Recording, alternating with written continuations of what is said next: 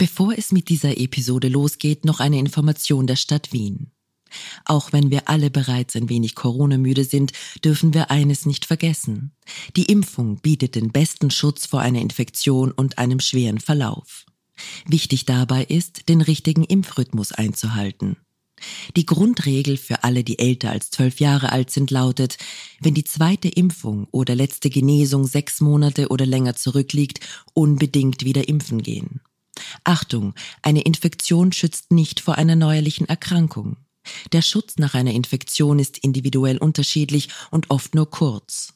Eine Reinfektion ist bereits ab sechs Wochen nach der Erkrankung wieder möglich.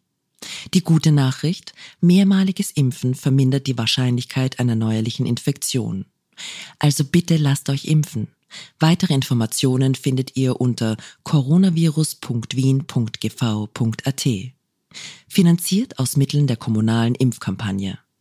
Und jetzt zurück zur aktuellen Episode. Profil Podcast Herzlich willkommen beim Mittwoch-Podcast des Profil Innenpolitik-Podcast. Ich spreche mit dem Gernot Bauer aus der Innenpolitik-Redaktion. Hallo Gernot. Hallo Christian. Und ich bin der Christian Reiner, Herausgeber und Chefredakteur. Wir wollen heute zunächst mal über Tirol sprechen. Da liegen äh, Landtagswahlen an am 25. September. Und unsere neue Kollegin, da machen wir gerade gleich mal Werbung, aber es ist nicht nur Werbung, Iris Bonner-Wieder, ist derzeit in Tirol, um eine größere Geschichte für die kommende E-Paper- und Print-Ausgabe zu machen. Iris Bonner-Wieder mag Ihnen, wenn Sie Leser, Leserin der Tageszeitung Die Presse sind ohnehin ein Begriff sein. Sie ist eine der renommiertesten Innenpolitikjournalistinnen des Landes und arbeitet seit einer Woche, seit dem Donnerstag, denke ich, der vergangenen Woche für das Profil, worüber wir uns sehr freuen. Also, Iris Bonavida ist in Tirol und macht einen Lokalaugenschein um das um die Tiroler Landtagswahlen, die am 25. September bevorstehen und wo ja ziemlich viel passieren wird. Ja, es könnte sein, Tirol, dass das exemplarisch ist ähm, für die Situation auch im Bund und darum sollte dieses Bundesland auch interessant sein für unsere Zuhörerinnen und Zuhörer im Osten. Man schaut ja vielleicht eh immer ein bisschen zu sehr herab auf den Westen, gerade hier in Wien. Ähm, Innsbruck und Tirol, das ist ja ein großes Bundesland, Tirol. Also hat 750.000 Einwohner, muss man sagen. Es ist nicht nur äh, Holadrio, äh, Tourismus und Berge, sondern es ist auch ein großes Industrieland. Innsbruck ist eine wichtige Stadt, eine angesehene Universität.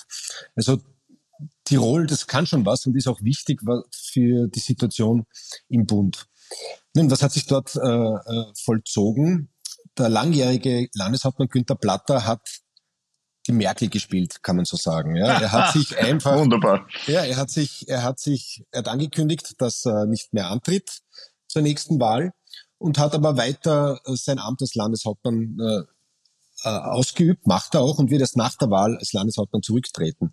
Also sein präsumtiver Nachfolger, Anton Matle, muss sich ein bisschen vorkommen wie der Armin Laschet in Deutschland. Ne? Er ist eigentlich, mhm. bevor er noch richtig begonnen hat, eine lahme, eine lahme Ente. Also ich glaube, es wäre besser gewesen, hätte Günther Platter äh, auch den Landeshauptmann sofort zurückgelegt, hätte Matle das Amt übertragen, hätte ihm damit auch Zeit gegeben, sich einzuarbeiten und hätte vielleicht die Wahlen auch nicht jetzt schon im Herbst, äh, vor, in den Herbst vorgezogen, sondern erst später gemacht. Offenbar hat man sich in Tirol sehr gefürchtet vor einem Corona-Herbst.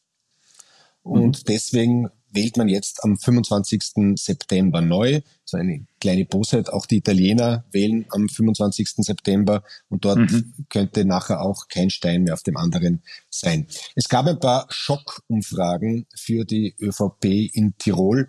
Sie hatten beim letzten Mal äh, immerhin 44 Prozent, muss man sagen. Und die ersten Umfragen gaben ihnen nur noch 26, 27 Prozent. Wir mhm. waren da alle sehr skeptisch.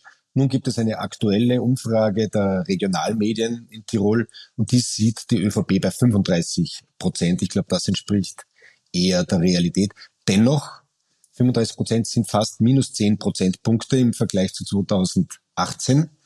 Hauptgrund, muss man sagen, wird er wahrscheinlich der Bund sein. Also 2018 segelte auch äh, Günter Platter, ein enger Vertrauter von Sebastian Kurz, auf dessen Erfolgswelle.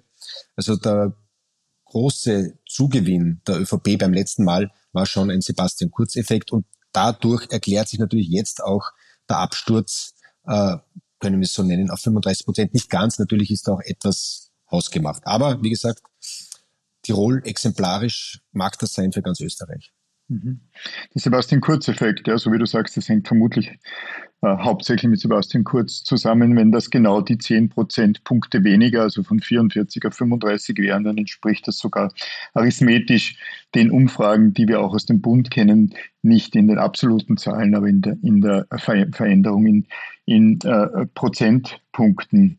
Äh, mich überrascht ja, wenn man auf Tirol schaut und wir beide sprechen nun wirklich nicht aus der Arroganz von Wienern, da du Salzburger bist und ich Oberösterreicher, aber äh, es überrascht dann doch aus der Perspektive Wien oder Bund, wie wenig offensichtlich die Kalamitäten rund um Coronavirus äh, vor zwei Jahren oder gut zwei Jahren äh, die lokale Politik oder die Umfragen beeinflusst haben. Jedenfalls bei, den, bei, bei Umfragen, wo auch abgefragt wurde, was nun die Gründe sein werden bei, den, bei der kommenden Wahl, äh, die eine oder die andere Partei zu wählen. Das scheint, das scheint da äh, keine Rolle zu spielen. Möglicherweise ist es sogar so, dass Tirol oder Tirolerinnen und Tiroler da auf einen jetzt erst Rechteffekt äh, zählen, jedenfalls sich nicht so sehr beeinflussen lassen von dem, was Medien investigativ oder äh, erarbeitet haben, was damals im, im Hochgebirge äh, passiert ist. Ich weiß nicht, ob das dein Eindruck, auch ob du diesen Eindruck teilst. Ja, man muss sagen, ähm, Profiljournalisten sollten nach Ischgl nur noch inkognito reisen, weil das waren vor allem unser Kollege Jakob Winter, der seinerzeit in mhm. Ischgl investigativ sehr viel aufgedeckt hat. Die ganzen Kalamitäten, um die, dass die Lifte noch weitergelaufen sind, dass zu spät gewarnt wurde. Aber ich glaube, das ist so, wie du gesagt hast. Da gab es eine Art Wagenburg-Mentalität, dass mhm. Tirol sich angegriffen fühlte, nicht nur von Wien, sondern von ganz Europa. Und hier eher sich alles um den Landeshauptmann versammelt hat und da eher eine sozusagen wir sind wir äh, ähm, Mentalität war. Wobei jetzt Sidestep Schuld, nach allem, was man jetzt weiß, war ja eigentlich der damalige Bundeskanzler auch Sebastian Kurz, der an diesem Freitag im März 2020 äh, überraschend, selbst für die Behörden in Tirol, verkündet hat, dass das Bad Nauntal unter Quarantäne gestellt wird, ohne dass vorher die Bezirkshauptmannschaft so richtig Bescheid wusste, sogar die Landesregierung nicht Bescheid wusste. Und dann begann erst dieser wilde, diese wilde Flucht aus dem Bad Nauntal der, der Touristen. Also das war auch ein Versagen der Bundesregierung. Und ich glaube, mhm. Kurz hat damals zu früh ähm, sich dazu geäußert. Das ist, glaube ich, nicht der Grund, wie du sagst. Es ist, ich glaube, Günter Platter hat sich auch überlebt. Er war sehr lange Landeshauptmann. Es gibt dann einfach ganz normale Abnützungserscheinungen. Die ÖVP gab auch kein geschlossenes Bild ab in den vergangenen Jahren. Also wir wissen auch aus der Bundesvolkspartei, die ÖVP zerfällt in verschiedene Bünde, in Teilorganisationen. Und die wichtigsten sind Wirtschaft, die Bauern und der ÖAAB und man, man verzeiht mir dieses Wortspiel bei der ÖVP ist es so, dass das Ganze ist oft weniger als die Summe ihrer Teile. Und in Tirol hat man das auch wieder exemplarisch gesehen, dass sich vor allem die Bauern mit der Wirtschaft äh, gestritten haben. Da gab es auch Rücktritte. Und äh, Anton Matle jetzt als Spitzenkandidat ist zwar beliebt, hat eine auch eine sehr interessante Biografie, ist also hat sich hinaufgearbeitet, war auch Elektriker äh, in die Landesregierung, will jetzt wird das Landeshauptmann trotz allem wahrscheinlich werden, aber ist er wirklich eine Nummer eins? Also Günther Platter hat Matle als seinen Nachfolger bestimmt, der gar nicht so sehr wollte. Da gab es einen anderen Mann von dem Wirtschaftskammerpräsident Christoph Walser in Innsbruck und der wollte. Also der zeigt schon seit zwei, drei Jahren mit jeder Faser seines Körpers, dass er Landeshauptmann werden will und wurde aber übergangen aus den vorher genannten Gründen, dass er halt dem noch Landeshauptmann Günter Platte nicht so gut zu Gesicht stand. Und man kann jetzt, egal in welcher Partei, in welchem Amt auch immer sagen, wenn jemand etwas Selbstzweifel hat und nicht unbedingt ein Amt frontal anstrebt, wie Anton Matle, ist er dann wirklich der richtige Mann? Und sollte man nicht denjenigen äh, in die Verantwortung stellen, der wirklich äh, einen Zug zum Tor hat und einen Machtanspruch stellt, wie Christoph Walser. Ich würde auch gar nicht ausschließen, dass wenn die Wahl doch wirklich komplett verloren geht von der ÖVP, dass Anton Matle dann das Amt als Landeshauptmann gar nicht mehr antritt, sondern vielleicht doch auch Christoph Walser dann nach vorne schickt und dass es dann äh, einen äh, Wechsel gibt, einen Generationenwechsel. Vielleicht kurz, welche Koalitionen überhaupt möglich sind. Hier haben wir etwas, ein, ein Ding, das man Anton Matle anrechnen muss. Er hat sich schon festgelegt. Also wir verlangen eben als Wähler, Wählerinnen und Journalisten und Journalistinnen, dass sich ein Spitzenkandidat deklariert, mit wem er denn regieren will nach einer Wahl. Und da sagen uns ja normal alle, nein, erst sind die Wähler und Wählerinnen an Bord und dann, wir werden die nicht ähm, ähm, ähm da, äh, ihnen sagen, wo es lang geht, äh, sie bevormunden. Aber Anton Matle hat sich festgelegt, er wird nicht mit der FPÖ koalieren. Mhm. die Frage ist, war das taktisch klug? Also er will offenbar Wähler von der Mitte damit ansprechen. Die FPÖ liegt in der Umfrage momentan sogar an zweiter Stelle. Zwar Kopf an Kopf mit der SPÖ, aber in der jüngsten Umfrage würden die Demoskopen die FPÖ sogar an der zweiten Stelle einreihen. Aber Matle hat sich festgelegt, dass er nicht mit dieser FPÖ koalieren will. Umgekehrt hat sich Georg Dornauer, der Vorsitzende der Tiroler SPÖ, wieder festgelegt, dass er eher nicht Landeshauptmann werden will, indem er da irgendeine bunte Koalition zusammenzimmert, so es sich ausgeht, sondern dass er weiterhin, dass er die ÖVP und den ÖVP-Kandidaten, den mutmaßlich hm. stimmenstärkste Partei zum Landeshauptmann äh, bestimmen wird. Also da haben wir sozusagen ein kleines Revival einer großen Koalition. Sehr spannend. Im Übrigen, weil, weil du es angesprochen hast, über Politiker und Politikerinnen, die praktisch nie ihre Koalitionspräferenzen für die Zeit nach den Wahlen äh, bekannt geben mit diesem, äh, mit der eigenartigen Argumentation, zunächst wird gewählt. Ich glaube, die meisten Journalistinnen, wir beide finden diese Argumentation sehr eigenartig, weil die Frage, mit wem man koalieren, vor allem mit wem man nicht koalieren würde, ist ja Teil des Programms. Also diese Ausrede aus taktischen Gründen, äh, man müsse zunächst wählen, halte ich für absurd, beziehungsweise persönlich auch für eine Beleidigung der Wählerinnen und Wähler. Ähm, das, heißt nicht, dass Koalitionen dann auch tatsächlich in der Form zustande kommen, aber die Art und Weise, wie das von, von, von vielen Parteien äh, vor den Wahlen ausgeschlossen wird, finde ich seit vielen, vielen Jahren ärgerlich. Aber du hast sprachst jetzt von Anton Matle als jenem, der sich nicht unbedingt aufgedrängt hatte, um selber Landeshauptmann zu werden. Jetzt kann man einen Brückenschlag nochmal zur Bundespolitik äh, finden, nämlich zu Karl Nehammer. Und Karl Nehammer hat sich nicht geweigert, Bundeskanzler zu werden, aber es hätte ihn vor einigen Jahren, also noch Generalsekretär, Geschäftsführer damit auch der Partei, war vermutlich überrascht, wenn man ihm gesagt hätte, du wirst eines Tages oder Sie werden eines Tages Bundeskanzler werden. Es hatte sich schlicht niemand gefunden, als Sebastian äh, Kurz ging und nun ist es Karl Nehammer. Äh, Vorschusslorbeeren geben wir äh, Politikern und Politikerinnen nie. Es gibt auch kaum eine Schonfrist, aber dennoch ging durchs Land ist vielleicht übertrieben, aber jedenfalls durch äh, Journalistenkreise eine gewisse Erleichterung, als Sebastian Kurz nicht mehr Bundeskanzler war, beziehungsweise als Karl Nehammer Bundeskanzler wurde und in einer ganz anderen Art und Weise kommuniziert hat mit der Öffentlichkeit, mit den Medien, äh, äh, etwas reflektierter, nicht mehr die wir wissen alles und machen keine Fehler-Mentalität. Nun ist, sind viele Monate ins Land gegangen. Äh, Karl Nehmer stolpert von einer Krise in die nächste, die er meistens, wenn es nicht gerade um betrunkene Cobra-Leute in, in einer Privatwohnung geht, die er meistens nicht zu verantworten hat, egal ob es jetzt Corona war oder, die, oder der Ukraine-Krieg äh, oder der Ukraine-Krieg ist. Und äh, Siegerin, äh, die viel Fallobst aufglauben konnte in der ganzen Angelegenheit ist Pamela Rendi-Wagner beziehungsweise die Sozialdemokratie, die nun deutlich an erster Stelle bei allen Umfragen äh, liegt. Äh, an zweiter Stelle meistens jetzt die FPÖ und interessanterweise hat Pamela Rendi-Wagner jetzt auch den regierenden Bundeskanzler in der Frage nach, wer soll Bundeskanzler sein, äh, in, in, in, Umfragen eingeholt. Und jetzt und dann Wien Energie. Äh, großer Skandal, jedenfalls auf Basis dessen, wie die Stadt Wien kommuniziert oder nicht kommuniziert hat, wie der Rest des Landes, auch der Koalitionspartner, äh, dumm sterben musste äh, und ungeklärt weiterhin, wie die Geschäfte im Hintergrund wirklich gelaufen waren. Wir sind alle sehr neugierig auf erste Umfragen, also ob das jetzt der Sozialdemokratie schadet oder ob das nur der FPÖ nützt, aber auch der Bundesregierung schaden äh, oder Schaden würde. Wie ist denn deine Einschätzung, was, das, was der Wien-Energieskandal kurz mittelfristig für die Bundesregierung, für die Sozialdemokratie und damit äh, auch für die Volkspartei bedeuten wird? Für die Volkspartei äh, bedeutet dieser Wien-Energieskandal sicher kurzfristig äh, eine deutlich verbesserte Laune. Das muss man schon so sagen.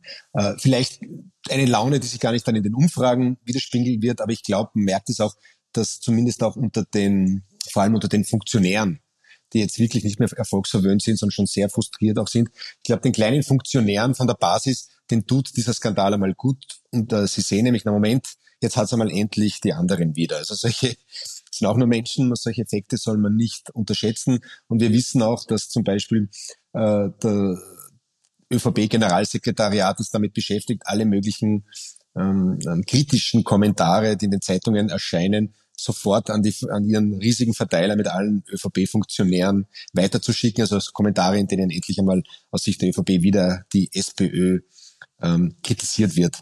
Da kann man auch sagen, das äh, widerlegt auch ein bisschen das Klagen der ÖVP in den, in den vergangenen Monaten, dass die Medien alle so böse sind und die Medien sind nur so links und hauen nur auf die Volkspartei hin. So man hat jetzt gesehen, dass genau die, die gleichen Medien, die federführend waren an der Aufdeckung der Skandale um die ÖVP, nämlich zum Beispiel ganz vorne auch das Profil, genauso kritisch sind gegenüber der Sozialdemokratie. Also nochmal zusammengefasst, ich glaube, dass es also die Motivation in der ÖVP jetzt sicher mal wieder steigert. Ob sich das dann niederschlägt in den Umfragen, vor allem mittel- und langfristig, glaube ich, kann man nicht, kann man jetzt noch nicht sagen. Eigentlich sind es ja zwei Skandale. Das eine ist sozusagen wirklich die Wien-Energie-Spekulation und was davon übrig bleibt. Also wenn da am Ende tatsächlich fünf Milliarden auf einmal fehlen, dann hat der Bürgermeister Ludwig natürlich auf alle Fälle ein Problem.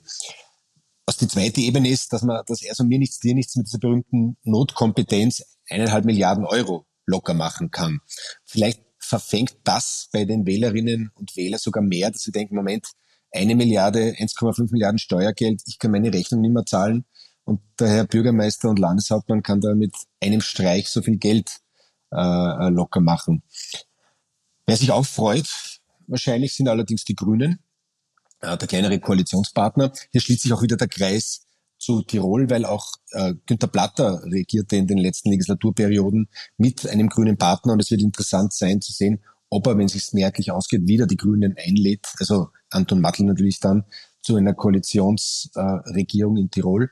Die Grünen im Bund werden sich auch ein bisschen äh, freuen. Und man hatte den Eindruck, dass die im Hintergrund genauso äh, bisschen äh, gekurbelt haben äh, und gespinnt haben, um darauf hinzuweisen, dass die SPÖ wirklich jetzt nicht diese saubere Partei ist, wie sie das dargestellt hat in den letzten Wochen. Vor allem bricht natürlich der SPÖ jetzt ihre Erklärung zusammen, ne? dass wir sind die Profis, die Bundesregierung ist ein Haufen von Dilettanten, die tun nichts um die Teuerung, die verspielen unser Geld, äh, sind sozial äh, ungerecht und jetzt hat Wien nicht nur die Gebühren erhöht, sondern hat auch einen handfesten, eine handfeste Affäre an der Backe und das Ironische ist jetzt eigentlich, dass eben ich glaube, wir haben sie auch letzte Woche kurz gestreift an dieser Stelle, dass gerade die beiden Herren, der Landeshauptmann von Wien, Ludwig, und der Landeshauptmann von, des Burgenlandes, Doskozil, beide so ein Problem haben mit finanziellen Einrichtungen. Doskozil mit der Bank Burgenland, äh, Ludwig jetzt mit der stadteigenen Wien Energie. Und zwischen beiden steht die Pamela Rendi-Wagen und wundert sich ein bisschen. Jetzt hatte sie das Fortune, das sie mhm. braucht äh, braucht jeder Politiker für den, für, du kannst nicht nur aus eigener Kraft einen Machtwechsel herbeiführen, du brauchst schon noch ein bisschen Glück. Das hatte sie, hat es auch gut genutzt und jetzt steht sie natürlich da und muss wieder ein bisschen zittern. Aber es ist ein weiter Weg noch, ja. Es ist, es ist ein weiter lange, Weg. Es sind noch lange keine Wahlen in Wien, die ja. und im Bund vermutlich auch nicht. Äh, wir hatten schlicht vergessen, ich habe das im Leitartikel in einer Morgenpost geschrieben, Christa Zöchling auch, wie sehr Wien auch strukturell anders ist. Also die, die Tatsache, dass Wien niemals daran gedacht hatte, seine Versorgungsbetriebe rund um die Wien Holding ja nicht einmal die Stadthalle, die noch nicht unbedingt ein Versorgungsbetrieb ist, zu privatisieren, ist schon eine sehr, sehr eigene Geschichte. Und wir hatten schlicht darauf vergessen. Jetzt könnte man sagen, dass das bei anderen Landesenergieversorgern ähnlich ist, stimmt nur zum Teil, da sie ja zum Teil börsennotiert sind. Äh, jedenfalls die Art und Weise, wie Wien die lebenswerteste Stadt der Welt auf der einen Seite, aber eben auf der anderen Seite auch die nach Marxismus Leid geführte äh, Bundeshauptstadt regiert wird, darüber kann man jetzt äh, sicherlich erneut nachdenken. Und das Liebe, Lustige ist ja, ja dass es gar nicht zwei Seiten sind aus Sicht der Wiener SPÖ, sondern es ist eine Seite. Genau. Eine Seite der Wiener Goldmedaille. Wir sind die lebenswerteste Stadt der Welt und darum, liebe Bürger, stellt keine blöden Fragen. Genau. Und wir machen eh alles wunderbar und richtig, super. Ja? Und richtig, richtig. wir brauchen auch gar nicht so viel Transparenz. Lasst uns in Ruhe arbeiten. Wir werden das alles äh, für euch machen. Und hin und wieder passiert dann halt sowas und dann schimmert kurz auch diese Arroganz der Macht oder nennen wir es vielleicht auch die Abnützungserscheinungen nach Jahrzehnten der Macht durch. Richtig, ja. In einer Sozialdemokratie, die auch über Jahrzehnte immer wieder als eine Art Familienbetrieb geführt wurde mit allen Streitereien, aber im Endeffekt dann doch. Liebe Zuhörer, liebe Zuhörer, vielen Dank, dass Sie uns auch diese Woche wieder äh, Ihre Zeit geschenkt haben und gegeben haben.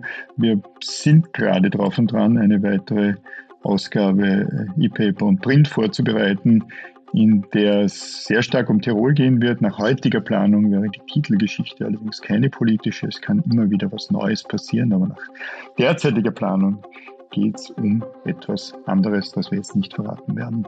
Lieber Gernot, vielen Dank fürs gemeinsame Diskutieren.